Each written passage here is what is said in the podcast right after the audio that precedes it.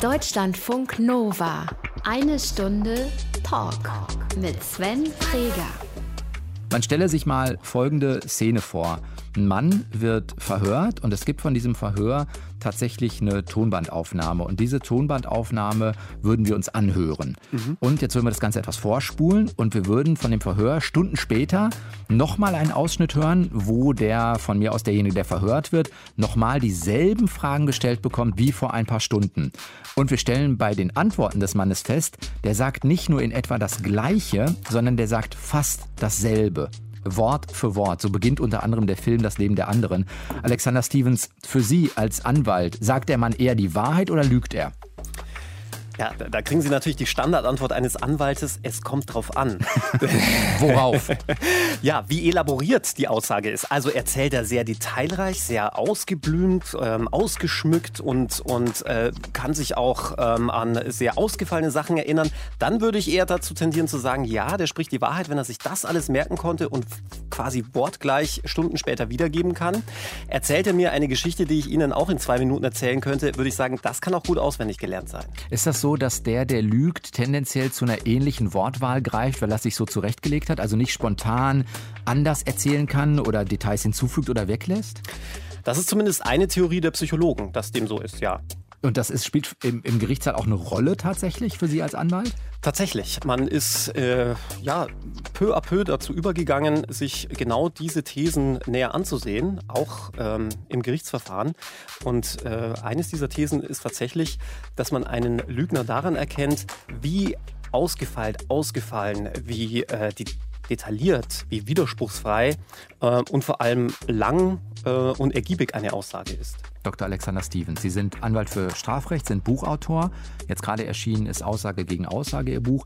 Wie man eine glaubwürdige Aussage vielleicht noch an anderen Dingen erkennt, was Ihre Rolle als Verteidiger vor Gericht ist und wie Urteile entstehen. Darüber reden wir diese Woche in eine Stunde Talk. Schön, dass Sie da sind. Vielen Dank für die Einladung. Und ich kann schon versprechen, es wird sehr deep. Ich gebe mal ein Zitat direkt vorweg aus dem Buch, Stichwort Urteile. Da steht, Urteile sind bisweilen wie Würste. Es kann einem ganz schön übel werden, wenn man sieht, wie sie gemacht werden. Ein Zitat von Bismarck übrigens. Ehrlich? Mhm. Deutschlandfunk Nova. Alexander Stevens ist zu Gast, Buchautor, Strafanwalt. Bevor wir ein bisschen über äh, Ihre Arbeit reden und gerade auch so ein bisschen mit über die Probleme reden, die vielleicht Aussagen von Zeugen vor Gericht machen, wollen wir Sie ein bisschen mehr kennenlernen. Wir haben uns für Sie äh, drei rein fiktive Aktivitäten ausgedacht, von denen wir hoffen, dass vielleicht was dabei ist, was Ihnen Spaß machen könnte. Ich bin gespannt. Hier steht, hier kommen drei mögliche Aktivitäten für und mit Alexander Stevens. Erste Möglichkeit wäre, eine eigene TV-Show realisieren. Titel Freispruch garantiert. Ja, äh, sind Sie gar nicht so weit von entfernt. Das ist ja einiges in der, in der, Mache gerade. Ne? Ah, ist es? Ja, ja. Ich höre. ja, wir haben jetzt was, äh, wie ich finde, ähm, wirklich Interessantes gemacht, zusammen entwickelt. Ähm, ähm, mit einer Produktionsfirma. Ich will ja jetzt da keine, keine unnötige Werbung machen, äh, aber äh, die, die Show an für sich ist, ist toll, ist eine Primetime-Show, die ähm, ab Anfang April 20.15 Uhr ausgestrahlt werden wird. Äh, da hat man sich einfach mal sieben Leute aus dem Querschnitt der Bevölkerung genommen, also wirklich vom Arzt bis zum Handwerker, vom AfD-Politiker bis zum katholischen Priester und die stellen eine Jury dar. Und denen präsentiere ich echte Fälle die also genauso passiert sind und die vor allem auch schon von einem Richter abgeurteilt wurden, nur dass ich ihnen den Schuldspruch nicht äh, erstmal vorenthalte. Das heißt, das, Sie wollen so testen, wie das Rechtsempfinden der Menschen ist. Genau. Und ähm, das ist so ein bisschen im Stile von Aktenzeichen XY. Also die äh, Tatsachenfeststellungen, die das Gericht zu dem Fall festgestellt hat, werden erstmal allgemein der Jury gezeigt. Dann wird die Version des Angeklagten und dann die Version des Opfers filmisch umgesetzt. Und dann soll diese Jury innerhalb von zwei Stunden entscheiden, werden. Wem glauben Sie? Wen würden oder verurteilen Sie und wenn ja, wie hart verurteilen Sie? Werden denn alle Beweise, die sozusagen vor Gericht eine Rolle gespielt haben, wie Gutachten, DNA-Proben und so auch zur Verfügung gestellt? Also haben die denselben Wissensstand in etwa? Genau, absolut identisch. Äh, wir haben äh, von den, von den Gerichten selbst die, die Akten und die Urteile zugeschickt, also zum, vor allem die Urteile zugeschickt bekommen. Und äh, das wird der Jury dann nicht nur präsentiert, sondern auch nochmal in dem Juryraum, in den sie sich zurückziehen, ähm, gezeigt. Und äh, dann können die dann auch die Gesetze abrufen. Und da wurde wirklich hart äh, debattiert. Und äh, also es war hochspannend zu sehen, wie ähm, der Otto-Normalverbraucher, ja, also Leute wie, ich kann jetzt nicht sagen du und ich, ja, weil ich ja Jurist bin, aber Leute wie Sie zum Beispiel, ja, zu einem Urteil kommen würden. Ist das nicht auch gefährlich? Ich denke gerade an sowas wie, ähm, wie ist denn dieser eine Fall gewesen? Da geht es um diese Frage, Flieger abschießen, ja. Der auf dem möglicherweise in ein Fußballstadion äh, irgendwie stürzt und das Rechtsempfinden der Menschen ist sowas wie, naja, es ist es wert, diese Menschen im Flieger zu töten, weil das weniger sind als im Stadion, verstößt aber juristisch relativ eindeutig gegen die ähm, Menschenrechte, weil sozusagen Leben nicht veräußerbar ist. Also ist, ist, ist es immer gut, so das normale Rechtsempfinden überhaupt abzufragen? Finde ich schon. Also wir hatten unter anderem einen Sterbehilfefall. Da hatte ein Arzt einer, einer nicht einmal todkranken Patientin, sondern einer Patientin, die einfach austherapiert war und keine Lust mehr hatte zu leben, ähm, hatte, hatte den Arzt gebeten, ihr zu helfen beim Sterben. Und äh, da stellte sich dann die Frage, war das strafbar? War das also aktive Sterbehilfe oder Sterbehilfe im weitesten Sinne, so dass man den Arzt bestrafen muss? Oder aber äh, sagt die Jury, nein, ähm, das ist ähm, jeder Mensch darf über sein Leben selbst entscheiden, ähm, Recht auf Persönlichkeitsentscheidungen, Freiheit und so weiter, also das ganze Grundgesetz rauf und runter. Und ähm, äh, dieser, soll dieser Arzt straffrei sein. Und dann fand ich also wirklich interessant, dass für diese Jury auch völlig außerjuristische Argumente eine tragende Rolle spielten. Zum Beispiel, dass diese Frau sagte, ja, soll ich mich jetzt vor den Zug stürzen? Dann, dann reiße ich ja noch einen mit ins Unglück, nämlich den Zugfahrer, der sich dann ein Leben lang Vorwürfe macht. Ist es nicht einfach, wenn mir mein Arzt einfach Tabletten verschreibt und ich einen schönen Tod sterbe. Und solche Argumente waren für die Jury sehr, sehr wichtig, die jetzt wiederum für Richter eher weniger von Bedeutung wären. Kriegen die denn hinterher sozusagen einmal noch äh, präsentiert, wie das Urteil ist ja wahrscheinlich und auch was die ausschlaggebenden juristischen Gründe war, damit man genau nochmal äh, auch klar macht, naja, ein Richter kann halt nur nach Recht und Gesetz entscheiden. Der hat gar keine, also hat im Rahmen dessen zwar einen Spielraum, aber kann andere Überlegungen nicht so stark äh, mit einbeziehen. Also ich will nicht, ich will die, ich will die Spannung nicht verderben, aber ganz ehrlich, ich war sehr überrascht und zwar positiv überrascht, welch, tollen, also welch tolle Argumente äh, diese Jury hervorgebracht hat. Oftmals auch sehr juristische, auch sehr schwierige. Äh, zum Beispiel auch äh, in einem Fall, wo es um Notwehr ging. Ja, also da durfte man dann Notwehr üben. War die Notwehr schon überschritten? Wie ist es überhaupt mit Selbstjustiz? Also es waren wirklich hochspannende Fälle. Acht war acht an der Zahl und ähm, also wir waren vom wirklich vom Maskenbildner bis zum bis zum Requisiteur und äh, Tonmann alle einfach nur gebannt an diesem Monitor gesessen, wie diese Jury diese zwei Stunden wohl zu einem Urteil kommt. Dann sagen Sie einmal einen Sender, damit wir das auch wissen. RTL 2. Okay. Zweite Möglichkeit wäre, Beate Zschäpe verteidigen. Hätte ich kein Problem mit gehabt. Also ich glaube, äh, wäre wär vielleicht sogar keine, keine schlechte Wahl gewesen, äh, wenn Frau Zschäpe... Für Sie oder für Frau Zschäpe? wahrscheinlich eher für Frau Zschäpe keine schlechte Wahl, da ich ja halb Engländer bin und man dann ihr zumindest nicht mehr unterstellen hätte können, dass aufgrund der Namen ihrer Verteidiger Sturm, Stahl und Heer da irgendetwas, sagen wir mal, rechtsextremistisches mitschwingen würde, was ja völliger Schwachsinn war. Also das, das äh, waren Gerüchte, die wirklich keine Rolle spielten. Der vierte hatte, glaube ich, auch keinen Namen, der in diese Reihe passt, das also der, der dann dazugekommen ist. Hätte sie es als Anwalt tatsächlich gereizt oder ist es was, was. Also klar, ich verstehe schon, das kann auch eine Karriere machen, so ein Fall. Man ist derjenige, der Beate Zschäpe dann verteidigt hat, aber es ist natürlich auch, vorsichtig ausgedrückt, eine sehr ja, große Verantwortung, auch eine sehr große Bühne, die nicht nur positiv sein muss. Absolut, aber von dem muss man sich wirklich frei machen. Das ist vielleicht nicht immer in diesem Verfahren gelungen. Ähm, äh, denn das, das, was mich an diesem Fall interessiert hätte, war das Rechtliche. Man hat ihr ja letztlich Mord vorgeworfen. Und da ist die Frage, kann man jemanden wirklich des Mordes verurteilen, in dem Fall des mehrfachen Mordes, wenn er selbst niemals an den Taten unmittelbar beteiligt war? Und das ist natürlich schon eine sehr interessante juristische Frage. Dritte Möglichkeit wäre, ein Uniseminar geben zum äh, Thema die fiesesten Verteidigertricks. Oh ja, das würde ich sofort machen. Geben Sie mal ein Beispiel. Was ist so ein typischer fieser Verteidigertrick, der am besten natürlich nicht auf den eigenen Klienten zurückfallen darf? Oh, es, es, gibt, es gäbe schon einige fiese Verteidigertricks. Ähm, es, also eins muss man sagen, man muss sich natürlich immer im, im Rahmen der Legalität bewegen. Es wird ja den Verteidigern oft unterstellt, dass sie genau wissen, ähm, ob der Mandant schuldig ist oder nicht und dann bewusst wahrheitswidrig vortragen und solche Dinge. Also da kann ich Ihnen versichern, sowas würde ich nicht tun. Man äh, opfert auch nicht die eigene Karriere ähm, um des Mandanten willen. Äh, also so weit geht die Liebe dann doch nicht. Gleichwohl man, und so sehe ich auch mein Verständnis, alles rechtlich Mögliche für den Mandanten tut. Und ähm, da wurden wir jetzt ein bisschen gegängelt. Jetzt gab es eine neue Strafprozessordnung, die einige der sage ich jetzt mal, Tricks in Anführungszeichen etwas einnimmt. Zum Beispiel? Äh, Beweisanträge stellen, Befangenheitsanträge, sowas kann jetzt zurückgestellt werden. Beweisanträge, die der Richter für ja, Humbug hält, kann er einfach ab, viel, viel einfacher ablehnen. Aber ich würde auch sagen, dass das jetzt nicht unbedingt die besten Verteidigertricks sind, sondern ähm, der beste Verteidigertrick ist schon dann auch ähm, mit entsprechend guten Argumenten dann zu überzeugen, wenn man solche schweren Geschütze auffährt. Also Stichwort, einen Richter wegen Befangenheit abzulehnen oder Beweisanträge zu stellen. Haben Sie, ähm, ich weiß gar nicht, eine große Strafkammer, sind auch Laien mit dabei? Ist das gerade richtig? Genau, ist zwei das, Schöffen. Genau, ist das für Sie leichter, weil Sie sozusagen psychologisch etwas anders agieren können, weil Sie wissen, naja, einen Schöffen kann ich vielleicht als Verteidiger mit gewissen Dingen noch mal mehr beeindrucken als den Juristen, äh, als Richter, der sofort sieht, was ich da mache? Spielt das eine Rolle für eine Ab Verteidigungsstrategie? Absolut, allerdings tatsächlich nur bei den ich sage jetzt mal kleineren Gerichten, also beim Amtsgericht. Denn äh, für Straftaten, die mit einer sagen wir mal, hohen Wahrscheinlichkeit mit nur bis zu zwei Jahren Freiheitsstrafe abgeurteilt werden, die landen beim Amtsgericht. Und da sitzt nur ein ganz normaler Richter.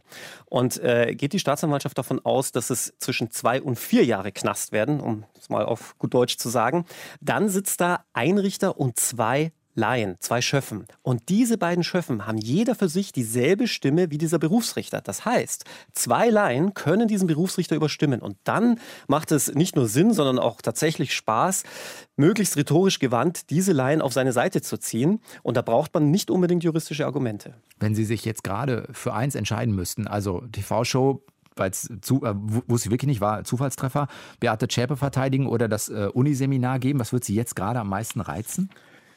Also ich meine, das mit den Verteidigertricks war schon eine gute Nummer. Ja? Also das Uniseminar mit den Verteidigertricks würde ich wahrscheinlich dann tatsächlich noch am ehesten bevorzugen, weil, weil man da ähm, so ein bisschen aus dem Nähkästchen plaudern kann und ähm, vielleicht auch ein paar Tipps und Tricks verraten, die man so äh, nur durch Berufserfahrung mitbekommt wenn wir mal von, der, von dem Titel ausgehen, Aussage gegen Aussage, das muss doch eigentlich für einen Verteidiger, der im Zweifelsfall den mutmaßlichen Täter verteidigt, immer gut sein. Weil wenn Aussage gegen Aussage steht, kann ich ja wahrscheinlich nicht verurteilen.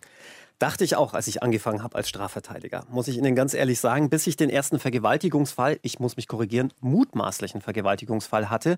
Ähm, denn ich bin bis heute der festen Überzeugung, dass der Mann unschuldig ist. Ihm wurde vorgeworfen, eine Frau, eine junge Frau um die 18 Jahre, in seiner Wohnung vergewaltigt zu haben. Er hat das vehement bestritten, sagte, es war einvernehmlicher Sex. Und sie sagte, nein, er habe sie ähm, dort dann aufs Bett geworfen und ähm, wirklich brutalst ähm, ja, sexuell genötigt und vergewaltigt. vergewaltigt. Genau. Mhm. Und äh, für mich haben sich aber so viele äh, Fragen aufgetan. Also mal abgesehen davon, dass wirklich Aussage gegen Aussage stand und das Spurenbild äh, nicht vorhanden war, weil wie so oft erst viel später angezeigt.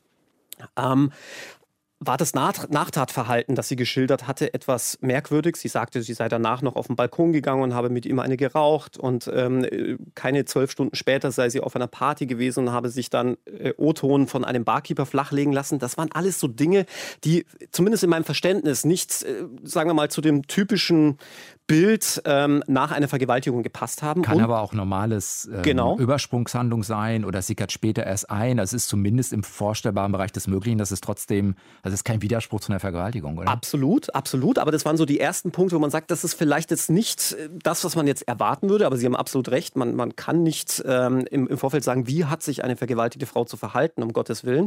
Aber jetzt kommt's. Sie konnte aber auch nicht beschreiben, ähm, äh, wie er sie ausgezogen hat, wie er es geschafft hatte, obwohl sie sich gewehrt haben will, das Höschen auszuziehen. Das sind ja alles schon sehr wichtige Details, die ja auch machbar sein müssen. Und ähm, wer das schon mal äh, zumindest mal versucht hat nachzustellen, äh, in einem Gerichtssaal passiert das ja hin und wieder, zumindest ähm, auch äh, im Rahmen von äh, Gutachten, rechtsmedizinischen Gutachten, anthropologischen Gutachten, ist es überhaupt möglich, eine eng anliegende Jeans einer sich wehrenden Person auszuziehen? Und ist es so unproblematisch möglich? Und daran macht man dann schon ein Stück weit fest, kann das alles so sein? Ist das plausibel oder wird uns da ein Märchen aufgetischt? Und ich hatte tatsächlich das Bauchgefühl, das passt hier nicht alles zusammen. Und es stand ja, wie gesagt, auch Aussage gegen Aussage. Es gab keinerlei Beweise, es gab keine Spuren, es gab nichts. Keine und, DNA, Sperma.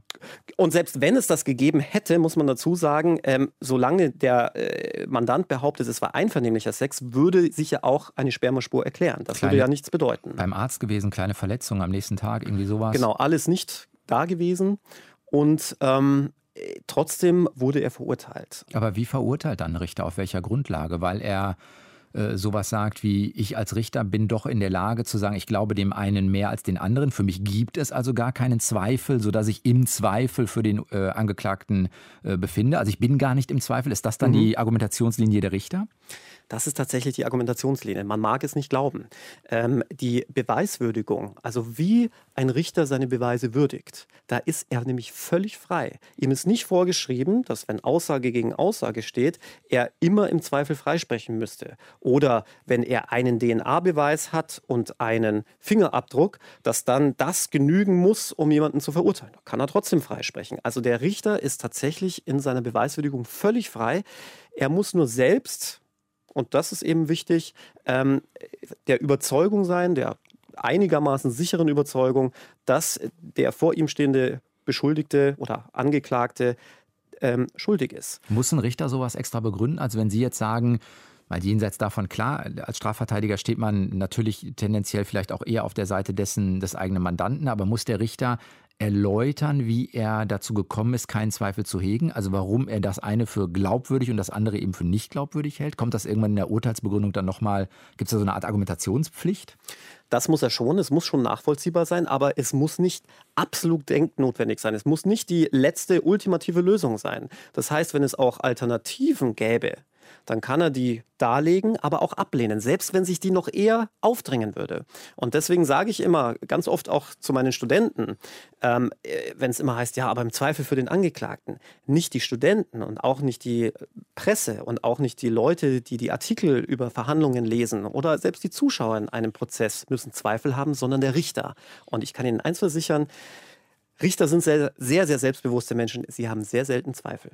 Gleichzeitig ist es ja wahrscheinlich auch so, dass die freie Beweiswürdigung durch die Richter eine Alternative wäre wahrscheinlich auch schwierig, weil in dem Moment, wo die nicht frei ist, diese Beweiswürdigung, habe ich wieder eine andere Art von Befangenheit, die für einen Richter ja auch schwierig ist, eine Entscheidung zu treffen.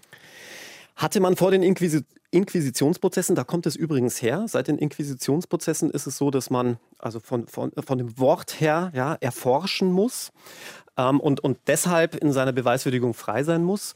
Davor gab es schon Beweisregeln und äh, in anderen Ländern gibt es auch Beweisregeln. Es gibt zum Beispiel im angloamerikanischen Raum tatsächlich die Beweisregel, dass wenn Aussage gegen Aussage steht, das allein für sich niemals genügen kann, jemanden zu verurteilen. Zumindest bei Kapitalverbrechen. Man hat es ein bisschen aufgeweicht über die Jahre hinweg, weil man dann auch bei kleinen, sage ich mal, Verkehrsdelikten dann plötzlich niemanden mehr verurteilen hätte können. Aber ähm, zumindest bei Kapitaldelikten wie eben Vergewaltigung, also Sexualdelikte oder äh, Tötungsdelikte, ähm, hält man daran fest, dass man sagt, man braucht mindestens noch einen neutralen Beweis, ähm, um äh, zu einer solchen Überzeugung zu kommen, dass man jemanden gegebenenfalls in Amerika, wissen Sie ja selbst, zum Tode verurteilen oder zumindest lebenslang wegsperren kann. Das äh, Buch, was Sie gerade veröffentlicht haben, heißt Aussage gegen Aussage, äh, Urteile ohne Beweise. Nach dem, was Sie jetzt vorhin ausgeführt haben, ist der Untertitel doch dann juristisch falsch, oder nicht? Also, weil das Urteil ist ja für den Richter nicht ohne Beweis, sondern die Aussage des Opfers ist für den Richter ein Beweis. Sie haben absolut recht. Äh, eine Aussage ist ein Beweis, denn der Zeuge gehört zu diesen vier möglichen Beweismitteln, auf die sich ein Strafrichter verlassen darf. Welche gibt es noch? Es gibt noch, also es gibt den Zeugen, es gibt den Sachverständigenbeweis, es gibt die in Augenscheinnahme, also zum Beispiel es gibt ein Video von der Tat und ähm, dann gibt es noch die Urkunde. Also sprich, ich äh, erzähle Ihnen, ich sei Anwalt und lege Ihnen eine Urkunde vor, dann können Sie, kann ich das belegen. Das sind die vier abschließenden Beweismittel, die es im Strafprozess gibt. Andere sind nicht zulässig. Wie kommen Sie zu Ihrem Bauchgefühl, wenn Sie Mandanten zum ersten Mal sehen? Wann glauben Sie, wann glauben Sie nicht? Ist es erst ein Bauchgefühl oder legen Sie wirklich Kriterien an und sagen, naja, sowas wie wo, wir vorhin schon mal waren, äh, wenn er dieselben Worte benutzt und immer wieder, mhm. dann ist wahrscheinlich gelogen oder wie gehen Sie selbst vor? Das mag jetzt sehr hart klingen, aber in erster Linie ist es mir erstmal egal. Ich frage den Mandanten nicht, ob er mir die Wahrheit sagt oder ob er mich anlügt. Denn für mich ist erstmal wichtig, äh, den Ermittlungsstand zu erfragen und zu kennen. Deswegen sind Mandanten auch ganz oft betrübt, wenn ich sie erstmal gar nicht so sehr und lange sehen will, weil ich immer sage, ich möchte erst die Akte kennen. Ich möchte erst wissen, was hat der Staatsanwaltschaft gegen sie in der Hand. Und dann entscheide ich, was und wie. Ähm, also vor allem was die Verteidigungsstrategie angeht. Denn es ist ja ein, ein Ammenmärchen zu glauben, dass jeder Verteidiger nur darauf aus ist, für seinen Mandanten einen Freispruch zu erzwingen oder zu erzielen, sondern man will ja, man ist ja trotzdem Organ der Rechtspflege, man hat dasselbe studiert wie ein Richter und ein Staatsanwalt, hat dieselbe Ausbildung genossen und ist ja auch auf der richtigen Seite. Zumindest ist das mein Verständnis. Das heißt, ich würde hier auch niemals falsch vortragen oder äh, irgendwie ist das mit so, irgendwelchen Sie, krummen Tricks versuchen zu arbeiten. Ist das so, wenn jetzt wirklich, äh, keine Ahnung, ein, ein Angeklagter sagen würde, ich war es, aber ich will sozusagen eine andere Strategie ähm, vornehmen, im Fall, dass Sie dann sagen, das mache ich nicht mit?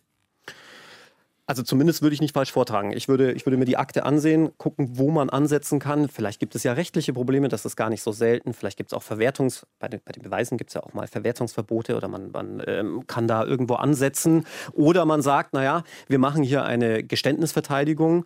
Man ist von Anfang an geständig und kann sich damit einen immensen Strafrabatt äh, einheimsen. Man macht einen Täter-Opfer-Ausgleich. Das heißt, man versucht, seine Schuld irgendwie wieder gut zu machen oder zu minimieren, indem man den Ausgleich mit den, und das Gespräch mit dem Opfer sucht. Das sind ja auch alles Verteidigungsstrategien. Wie überprüfen Sie dann für sich? Also wenn Sie dann einmal Aktenlage gesehen haben und Sie kommen in Kontakt mit einem Mandanten, ich glaube dem oder ich glaube ihm nicht? Ich mache es eigentlich genauso wie der Staatsanwalt. Ich sehe mir diese Akte ganz neutral an und überlege dann, wo kann man ansetzen für den Mandanten. Der Staatsanwalt wird in der Regel, obwohl er zur Neutralität eigentlich verpflichtet wäre, eher in Richtung ähm, Anklage spitzen. Aber ähm, tatsächlich versuche ich ganz neutral diese Akte zu lesen, und, denke, und überlege mir danach, wo stehe ich? Und äh, wo kann ich ansetzen? Kann das hier wirklich eine Freispruchverteidigung sein? Muss es eher eine Geständnisverteidigung sein? Gibt es irgendwelche rechtlichen Probleme, die ich hier ins Feld führen kann? So läuft es eigentlich ab. Also ganz unspektakulär, wenn man so will. Das heißt aber so, die, diese Frage nach, ist die Aussage 100%ig wahr? Erinnert er sich korrekt oder so? Ist für Sie in dem Moment gar nicht so wichtig? Doch, das ist immens wichtig, wenn, wenn wirklich nur Aussage gegen Aussage steht.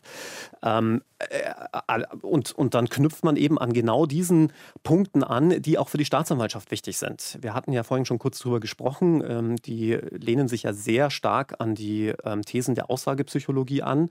Das heißt, ähm, wie konsistent ist eine Aussage? Ja? Wie widerspruchsfrei ist sie? Kann man hier einen einheitlichen Handlungsstrang erkennen? Ist, ist, die, ist die Aussage sehr elaboriert? Also wird, werden da sehr viele Details geschildert? Findet, das ist übrigens auch ein sehr interessanter Punkt, man kennt es vom Gedichteaufsagen, findet jemand, den man unterbricht, während er, eines, eine, während er seine Aussage macht. Findet er wieder zum, zurück zum roten Faden oder muss er von vorne anfangen? Sie kennen das, wenn Sie hm. vielleicht früher Ausge als Kind auswendig gelernt haben. Genau, auswendig gelernte Gedichte aufsagen mussten. Wenn Sie unterbrochen wurden oder nicht mehr weiterkamen, haben Sie ganz, vermutlich auch, wie ich auch, von vorne wieder angefangen, um in diesen Flow zu kommen. Und daran erkennt man auch ein Stück weit, habe ich hier einen Lügner, der das einfach auswendig gelernt hat, oder erzählt er hier eine originäre Geschichte und ich kann ihn äh, nach seinen Eltern, nach seiner Großmutter und nach seinem ersten Auto fragen und er findet sofort wieder zurück zur Tat. Es gab vor ein paar Jahren, kriege ich nicht mehr jahresmäßig ganz genau auf die Kette, eine Untersuchung von der Julia Shaw. Das ist die mhm. ist eine ähm, äh, Gerichtspsychologin, die unter anderem in London wohnt. Die hat unter anderem untersucht, Menschen falsche Erinnerungen äh, sozusagen mitzugeben, dass die eine Straftat begangen haben und konnte herausfinden, es ist tatsächlich möglich, Menschen so falsche Erinnerungen einzupflanzen. Ist das etwas, was sagen wir mal, interessant ist, wenn man es an der Uni untersucht, in, einem, in einer Feldstudie? Oder ist das tatsächlich eine Erkenntnis, wo man mittlerweile sagt, naja, wenn wir vor Gericht verhandeln, müssen wir das immer mit im Kopf haben. Es kann sein, dass die Erinnerung echt wirkt, aber tatsächlich falsch ist. Absolut. Und viele halten das für Hokuspokus, bis sie mal solche Bücher gelesen haben. Es gab ja auch eine ganz interessante Studie in Amerika, bei denen man äh, Leute nach Kindheitserinnerungen gefragt hat. Unter anderem, ähm, ob sie denn sich mal mit äh, Bugs Bunny in Disneyland haben ablichten lassen. Und da hat man ihnen erzählt, ja, können Sie sich denn nicht mehr erinnern? Wir hatten mit ihren Eltern gesprochen. Da waren sie dann in Disneyland und dann kam doch diese Bugs Bunny-Figur auf sie zu und hat sie umarmt und gab es doch dieses schöne Foto. Und ähm, wirklich der Großteil der Leute hat dann, und das waren jetzt, jetzt keine Kinder, sondern das waren Erwachsene, haben gesagt, ach ja, jetzt wo sie sagen, ja natürlich kann ich mich an dieses Foto mit, mit, mit Bugs Bunny erinnern. Und das dem niemals so gewesen sein kann, äh, liegt daran, dass Bugs Bunny eine Figur von Warner Brothers ist und damit quasi per Gesetz Hausverbot in Disneyland hat. Hat sich aus Ihrer Sicht seit November 2016 in Prozessen, wo es um Sexualstrafrecht geht, noch mal was verändert? Also sozusagen mit der Novelle äh, im Kern ja äh, Nein heißt Nein, also zu sagen, es braucht nicht mehr, wenn ich das richtig auf die Kette bekomme, nicht mehr dieses Element der Gewalt eines Opfers, das sich wirklich wehrt, sondern es muss nur durch irgendeine Äußerung oder auch durch Weinen zum Ausdruck bringen, dass es das nicht will. Hat das aus Ihrer Sicht die Prozesse in, im Sexualstrafrecht nochmal verändert oder bleibt dieses Grundproblem, naja, am Ende steht doch Aussage gegen Aussage, äh, das bleibt bestehen? Es hat das Grundproblem noch weiter verschärft. Inwiefern? Denn früher, wie Sie richtig sagen, ähm, brauchte man eine Nötigung mit Gewalt unter anderem, ja, oder Drohung des Lebens und ähnlichem. Aber die, die häufigste, die häufigste Anklage war ähm, äh, eine sexuelle Nötigung mit Gewalt. Das heißt, ähm, das Wort Vergewaltigung implementiert es ja schon. Ja, da steckt ja schon das Wort Gewalt drinnen. Das heißt, wenn man dann ähm, zum Beispiel Hämatome feststellen konnte, ja, ähm, äh, Risse an den Geschlechtsorganen und ähnliches, hatte man zumindest mal ein paar Indizien dafür, dass das schon so alles sein kann, wie das behauptet wird. Jetzt ist es, wie Sie absolut richtig sagen, so, dass man nur noch ähm, kundgegeben haben muss, dass man eine sexuelle Handlung nicht wollte. Es bedarf also keiner Gewalt mehr, gar nichts. Ja? Man muss einfach nur gesagt haben, nein, ich will das nicht und ähm, diesen entgegenstehenden Willen irgendwie zum Ausdruck gebracht haben. Und jetzt wird es richtig schwierig, denn wie dieser entgegenstehende Wille auszusehen hat, das hat der Gesetzgeber nicht festgelegt. Er hätte ja zum Beispiel auch reinschreiben können, wenn jemand sagt nein, dann äh, darf man keinen Geschlechtsverkehr gegen seinen Willen ausüben. Das wäre relativ einfach gewesen. Aber nein, der Gesetzgeber hat das nicht so gemacht. Er sagt gegen den erkennbar entstehenden, entgegenstehenden Willen. Was ist das? Ist das eine kleine Träne? Ist das, wenn ich mich irgendwie so ein bisschen ziere? Oder muss ich erst richtig mit Gewalt mich dagegen wehren? Das ist alles nicht festgelegt worden und damit ist es extrem schwierig, also noch viel schwieriger geworden,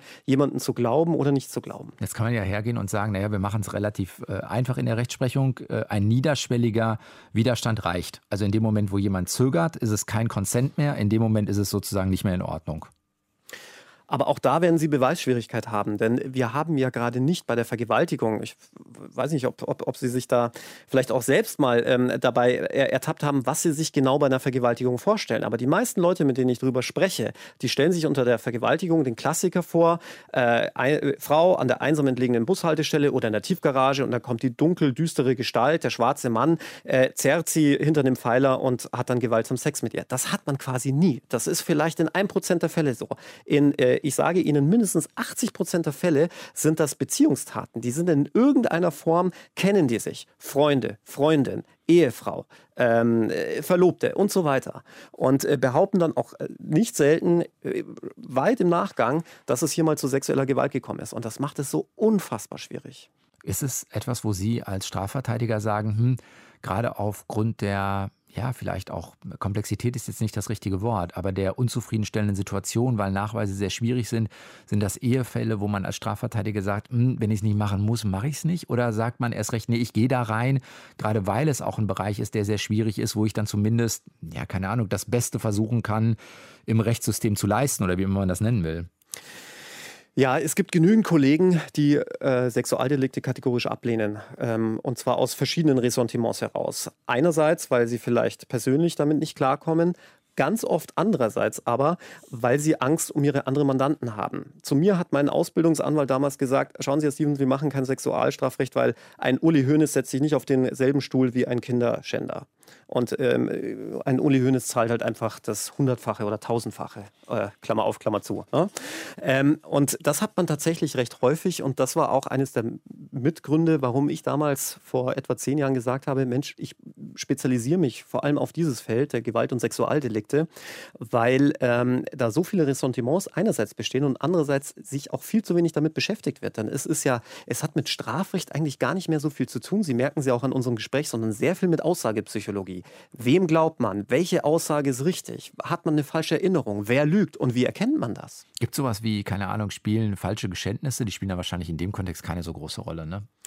Gibt es aber auch. Ähm, der, der, bekannteste und spektakulärste Fall, würde ich jetzt mal sagen, der Fall Peggy und ähm, der Fall des Bauern Rupp in Heinrichsheim. Wer es nicht im Kopf hat, sagen Sie kurz zwei Sätze. Genau, äh, Fall Peggy sollte ja ein, äh, ein Kind äh, hier brutal äh, missbraucht und getötet worden sein und ähm, ein äh, ich will ihm da jetzt nicht zu nahe treten, indem ich sage grenzdebiler, ja, aber er war einfach vom, vom IQ weit unterdurchschnittlich. Ähm, Ulfi K. hieß er, glaube ich, wurde dann verurteilt, weil er ein Geständnis abgelegt hatte. Und ähnlich war es in dem Bauer-Rupp-Fall. Der, der dürfte wahrscheinlich noch mehr Zuhörern bekannt sein. Da ging es darum, dass eine ganze Familie den Familienvater nicht nur getötet, sondern zerstückelt und den Hunden zum Fraß vorgeworfen haben sollte. Nur vier Jahre später tauchte die Leiche des Bauern völlig unversehrt in der Donau wieder auf, sodass man wusste, diese Geständnisse, die die abgegeben haben, können nicht richtig gewesen sein. Sie haben es gerade schon gesagt, für Sie war es eigentlich mehr ein Grund, auch in diese Fälle reinzugehen, weil es viele Ressentiments äh, gab. Ist das was, was Ihnen in den ersten Berufsjahren klar geworden ist? Oder ist das schon was, was man vielleicht im Studium irgendwann merkt und irgendwann sich so fragt, ah, was interessiert mich denn? Öffentliches Recht vielleicht nicht so? Ist eher Strafrecht oder so? Ja, also äh, Strafrecht war von Anfang an äh, mein mein Highlight, auch während des Studiums. Sie haben auch dahingehend also öffentliches ja, Recht. Ölrecht ist, glaube ich, für viele nicht so der Bringer. Deshalb, das war, jetzt, das war eine sichere, eine gute Vermutung. Ja, absolut, ja. Also wenn Sie über Baugenehmigungen streiten, da sind Sie bei mir falsch. Ja. ähm, ja, aber ich dachte tatsächlich, Strafrecht sei sehr gerecht. Äh, wenn man sich dann auch die ähm, Strafrahmen ansieht, äh, bei uns bedeutet ja lebenslänglich zwar dem Grunde nach lebenslänglich, aber man hat, äh, solange die besondere Schwere der Schuld nicht festgestellt wird, wird ja grundsätzlich mal die Möglichkeit, nach 15 Jahren äh, Bewährung zu beantragen. Das liest sich alles irgendwie gerechter und fairer als äh, jetzt in anderen ähm, auch europäischen Ländern und erst recht, wenn man sich die Amerikaner ansieht, wo lebenslänglich auch durchaus mal zweifach und dreifach verhängt wird und man dann wirklich lebenslang im Knast sitzt. Da dachte ich immer, ja, das ist alles relativ gerecht hier in Deutschland. Aber ähm, wenn man dann mit, dem, äh, mit den Problemen sich beschäftigt, die äh, Strafrichter und Staatsanwälte vor allem haben, das ist nämlich die Beweiswürdigung. Denn oftmals wissen sie gar nicht, und das war mir übrigens auch, bevor ich das Buch geschrieben habe, neu, dass in etwa 70 Prozent der Fälle die Beweiswürdigung auf reinen Zeugenaussagen beruht. Das heißt, sie haben Zeugen, die per se jetzt nicht unbedingt die besten Beweismittel sind, von denen sie auch nicht immer hundertprozentig wissen, sagen die die Wahrheit, haben sie das richtig wahrgenommen und so weiter. Und müssen dann aber auf dieser Grundlage ein Urteil fällen. Und dass es dann nicht immer gerecht zugehen kann, das steht, glaube ich, außer Frage. Schwierige Fälle für Sie sind, wenn? Ja, vor allem wenn Aussage gegen Aussage steht, äh, vor allem wenn Kinder betroffen sind. Bei Kindern macht es das Ganze noch viel schwieriger, weil man auf gar keinen Fall auch als Anwalt will, dass man einen Schuldigen ähm, äh, aus dem Gefängnis holt, ja, dass er am, im schlimmsten Fall dann wieder zu den Kindern kommt und die weiter missbraucht. Das will man auch als Strafverteidiger nicht. Und ähm, umgekehrt will man aber auch nicht den liebenden Vater seiner Kinder berauben, ähm, der im Zuge von Ehestreitigkeiten, was sehr häufig vorkommt, ähm, fälschlich beschuldigt wird, die Kinder missbraucht zu haben. Was ist, kann man das so pauschal sagen, was eine gute Strategie ist für einen Angeklagten, Schweigen oder Reden? Also gibt es so ein paar Ansagen, wo man sagt, ah, in dem Fall macht es eigentlich mehr Sinn, wenn du einen Mund aufmachst und in dem Fall macht es mehr Sinn, wenn du mal nichts sagst? Also die Standardregel und die goldene Regel lautet wirklich immer die Klappe halten. Egal, ob sie Echt? bei einer Verkehrskontrolle von der Polizei kontrolliert werden oder ob die Polizei mit dem Haftbefehl vor ihrer Tür steht, immer niemals was sagen und sofort den Anwalt verständigen. Das sagt der Anwalt. Ja. Aber es geht gar nicht, gar nicht so sehr darum, dass ich damit äh, Geschäft machen will, sondern diese goldene Regel hat sich einfach so oft bewahrheitet, weil äh, sie einfach den Ermittlungsstand nicht kennen. Die, Polizei spielt auch ganz oft genau mit diesen Überraschungseffekten, plötzlich vor ihrer Haustür zu stehen, damit sie ähm, einfach äh, in, im Zuge dieser Überforderung Angaben machen, die sie nachher nicht mehr korrigieren können. Aber ist das nicht, also ich verstehe durchaus die Kritik, aber ist das nicht so ein bisschen auch dieses, also keine Ahnung, äh, das Narrativ der bei der Exekutive, also bei der Polizei spielen die mit mir und bei der Judikative der Richter macht es aus dem Bauch heraus. Also verstehen Sie, was ich meine? Es mhm. erzeugt so dieses Narrativ, dass eigentlich ist das System total kaputt. Jetzt kann ich doch als Bürger auch sagen, naja, wenn eine Polizei eine Frage an mich hat, dann fragen die mich das und dann kriegt man das auch vernünftig geklärt. Und gleiches gilt auch für einen Gerichtsprozess. Mit Grenzen natürlich. Ja, äh, in der Theorie ja, aber in der Praxis eben nicht, weil sie diese Beweisprobleme haben. Sie können im Strafrecht, ein, ein Täter hat selten eine Videokamera dabei und der Unschuldige auch nicht. Und damit können sie äh, wirklich in einer Vielzahl der Fälle überhaupt nicht beweisen und zumindest nicht mit der an Sicherheit grenzenden Wahrscheinlichkeit, die vonnöten wären, um jemanden wegzusperren, äh, zu sagen, ich glaube dem oder ich glaube dem nicht. Und dann wird es, kommt man sehr schnell in einen Graubereich. Ich, ich erinnere da nur ähm, an, an einen äh, Kommissar, der jetzt mittlerweile, äh, ich glaube, nicht mehr tätig ist, der immer sagte, ja, wenn er einen Mordverdächtigen hat, dann macht er eine positive Belehrung. Jetzt weiß man, okay, jemand muss ja belehrt werden, wenn er beschuldigt ist. Das heißt, sie haben das Recht zu schweigen, sie dürfen einen Anwalt beauftragen und ähnliches. Ja. Mhm. Er hat immer gesagt, nein, nein, er macht eine positive Belehrung. Er sagt das alles, aber er fügt dem noch hinten an, ja, aber schauen Sie, wenn Sie nichts zu verbergen haben, können Sie doch mit uns reden. Und das war der Clou und der Icebreaker ganz oft, dass Leute mit ihm geredet haben in der Hoffnung und der Meinung, aha, wenn ich mit ihm rede und ihm irgendwas erzähle, dann äh, bin ich unschuldig, weil ähm, ich rede ja mit ihm, mhm. obwohl ich es nicht müsste. Und da passieren dann solche Sachen, ähm, die dann dazu geführt haben, dass wirklich Unschuldige im Knast gelandet sind. Mal jenseits von der Individualebene zu sagen, okay, dann ist vielleicht ein guter Rat für mich, wenn sowas passiert, die Klappe zu halten. Was müsste sich denn aus Ihrer Sicht dann im System ändern, damit die Probleme nicht mehr da sind? Also wie kriege ich es denn so systematisch gelöst? Ist das eine Änderung der Strafprozessordnung? Ist das, äh, ich weiß es nicht. Also welche drei Punkte muss ich, muss ich verändern, damit die Probleme nicht mehr so groß da sind? Also an, der, an dem Grundproblem können Sie nichts ändern, dass es keine, dass es selten aussagekräftige Beweise gibt. Ja, wenn Sie mit Ihrem Handy in der Funkzelle sind an, eine, an einer Tatörtlichkeit, dann muss es ja noch nicht zwangsläufig beweisen, dass Sie auch der Täter sind. Vielleicht waren Sie ja auch nur zufällig gerade da vor Ort. Vielleicht haben Sie auch guten, eine gute Begründung. Ähm, und genau das ist auch der Grund dafür, dass Sie in so vielen Fällen ähm, auf die Aussagen von Zeugen angewiesen sind, die ja ähm, qua Gesetz ja eigentlich das denkbar ungünstigste Beweismittel sind, weil das Gehirn einfach sehr viel hinzufügt, sehr viel vergisst. Äh, Sachen können, wie wir ja vorhin schon besprochen haben, auch jemandem eingeredet werden und so weiter und so fort. Das heißt, daran werden sie nichts ändern können. Wo man wirklich ansetzen müsste, ist bei dieser Aussage gegen Aussageproblematik, wenn A etwas sagt und B das Gegenteil sagt, haben sie schlicht keine Chance, wirklich festzustellen, wer hier die Wahrheit sagt. Das würde für Sie im Zweifelsfall wirklich bedeuten, wenn so eine Situation ist, dann darf nicht verurteilt werden. Richtig, dann müsste auch wirklich dieser eherne Grundsatz im Zweifel für den Angeklagten An Anwendung finden, äh, würde in der Konsequenz bedeuten, dass es dann doch eine Beweisregel gäbe, nämlich dann, wenn es wirklich nur zwei Aussagen gibt und keinerlei Spuren, Sachbeweise oder was weiß ich, dass man dann als Richter sagen muss, da kann ich niemanden verurteilen und ins Gefängnis sperren sagt Alexander Stevens. Das Buch, was Sie gerade veröffentlicht haben, heißt Aussage gegen Aussage. Und was es meint und welche Probleme es vielleicht auch mit sich bringt, darüber haben wir gesprochen. Diese Woche in Deutschlandfunk Nova, eine Stunde Talk. Vielen Dank, dass Sie da waren. Sehr gerne, vielen Dank. Ihr könnt das Ganze hören, entweder direkt bei uns auf der Homepage deutschlandfunknova.de oder natürlich auch im Podcast, mit welchem Podcatcher ihr euch den immer runterladet. Und ich bin Sven Preger und nächste Woche wieder da. Macht's gut. Ciao. Deutschlandfunk Nova. Eine Stunde Talk. Jeden Mittwoch um 20 Uhr. Mehr auf deutschlandfunknova.de.